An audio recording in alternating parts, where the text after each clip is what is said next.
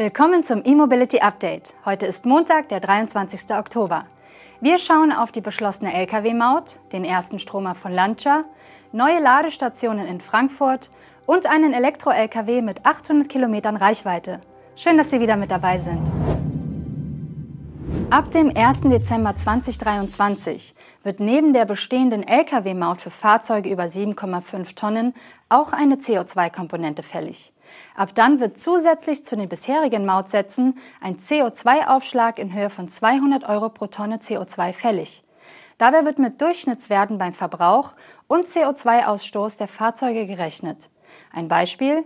Schwere Nutzfahrzeuge der Schadstoffklasse Euro 6 mit hohem CO2-Ausstoß müssen ab Dezember bis zu 15,8 Cent pro Kilometer zusätzlich entrichten. So sieht es der Gesetzesentwurf vor, der am Freitag im Bundestag beschlossen wurde. Die Kritik aus der Branche ist groß, denn die Unternehmen sehen mit der Mautänderung die Antriebswende hin zu Elektro-Lkw ausgebremst. Und das ist noch freundlich ausgedrückt. Von der Mautpflicht ausgenommen werden Fahrten von Handwerkern oder Personen mit handwerksähnlichen Berufen mit Fahrzeugen von weniger als 7,5 Tonnen. Emissionsfreie Lkw werden bis Ende 2025 gänzlich von der Mautpflicht befreit. Ab dem 1. Juli 2024 soll die Maut auch auf die Lastkraftwagen zwischen 3,5 und 7,5 Tonnen ausgeweitet werden. Die Kohlenstoffdioxiddifferenzierung sei eine wichtige Maßnahme für die Minderung der Treibhausgasemissionen im Verkehr und zur Erreichung des Klimaschutzziels, heißt es in der Gesetzesvorlage. Durch die Einführung werde ein Preissignal gesetzt, durch das die Nutzung von Lkw mit alternativen Antrieben für die Güterverkehrsbranche deutlich attraktiver wird. Die vermehrte Einsatz von Lastkraftwagen mit alternativen Antrieben werde benötigt, um das Ziel von einem Drittel elektrische Fahrleistung im Jahr 2030 zu erreichen.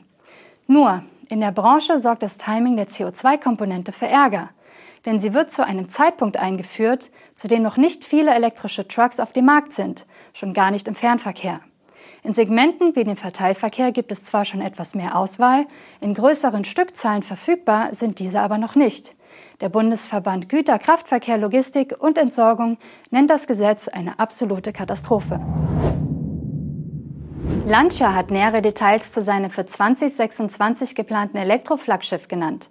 Es wird ein sogenannter Fastback, der mehr als 700 Kilometer Reichweite bieten soll. Noch vor den technischen Merkmalen des Modells betont Lancia die italienische Herkunft des Fahrzeugs. Es sei in Italien konzipiert und entworfen worden und soll auch in Italien hergestellt werden.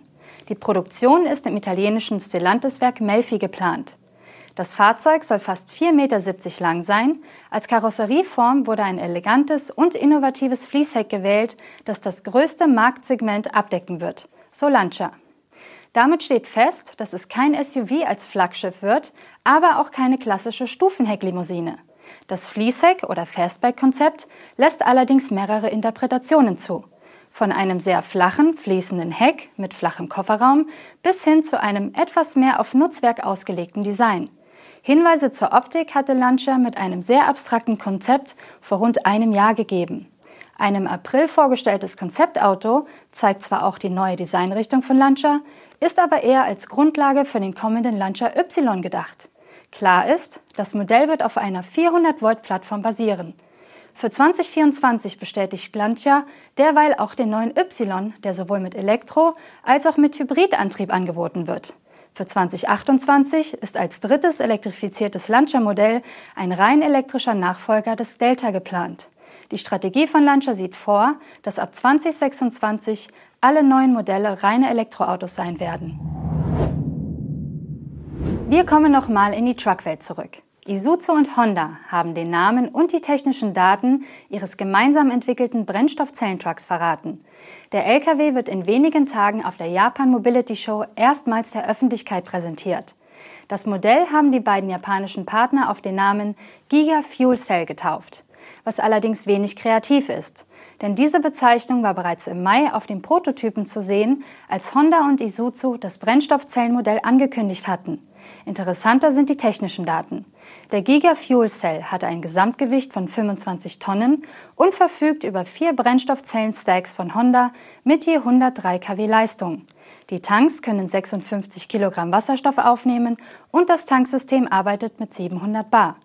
Für den Antrieb sorgt ein 320 kW starker Synchronmotor. Dabei handelt es sich laut dem Datenblatt um die Nennleistung. Die kurzverfügbare Spitzenleistung dürfte also etwas höher liegen. Die im Fernverkehr relevante Reichweite wird mit über 800 Kilometern angegeben, allerdings im Isuzu-Validierungsmodus, was auch immer das heißt. Bei der verbauten Pufferbatterie handelt es sich um einen Lithium-Ionen-Akku. Der Giga Fuel Cell Truck verfügt auch über zwei CHAdeMO-Ports, die allerdings als externer Stromausgang gedacht sind. Die maximale Stromversorgung wird mit 530 Kilowattstunden angegeben. Ob das 1 zu 1 der verbauten Batteriekapazität entspricht, bleibt unklar. Bei dem externen Strombezug könnten neben Strom aus der Batterie auch im Stand Energie aus den vier Brennstoffzellen-Stacks genutzt werden. Der Marktstart ist für 2027 geplant. Der von Wirelane übernommene AC-Ladeanbieter OnCharge wird in den nächsten Wochen insgesamt 80 Ladepunkte in Frankfurt am Main installieren. Die Stadt hat der Firma hierfür 42 Standorte genehmigt. Der erste dieser 42 Standorte wurde bereits in der Weilburger Straße in Betrieb genommen. In der Mitteilung der Stadtverwaltung wird betont, dass die Stadt selbst keine Ladeinfrastruktur plant und baut, aber Anträge hierfür entgegennimmt. Die 42 On-Charge-Standorte wurden also nach dem bisherigen Verfahren genehmigt, bei dem die Betreiber den Standort aussuchen und einen Antrag stellen. Die Kosten für Markierung und Beschilderung der Pilotstandorte übernimmt die Stadt.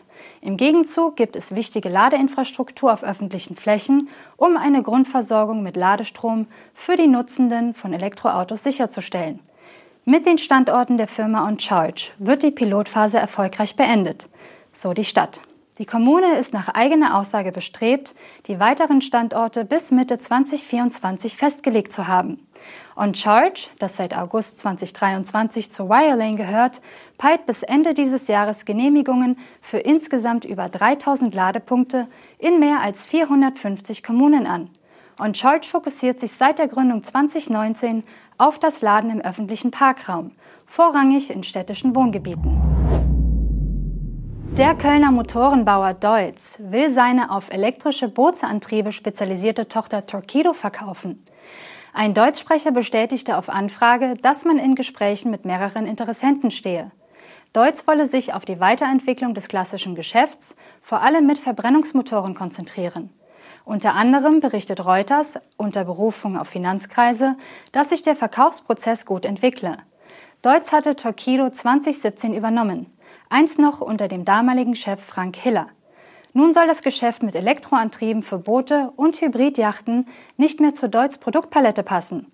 Doch es gibt auch einen Bericht des Manager-Magazins, bei dem durchaus andere Hintergründe für den geplanten Torquido-Verkauf als Synergien in der Produktpalette genannt werden. Neben Infos, dass Suzuki zu den Kaufinteressenten gehört und dass Torquido bei rund 50 Millionen Euro Umsatz teils zweistellige Millionenverluste schreibe, geht es in dem Artikel unter anderem um Qualitätsprobleme und Missmanagement, Prügeleien von Deutz-Betriebsräten inklusive.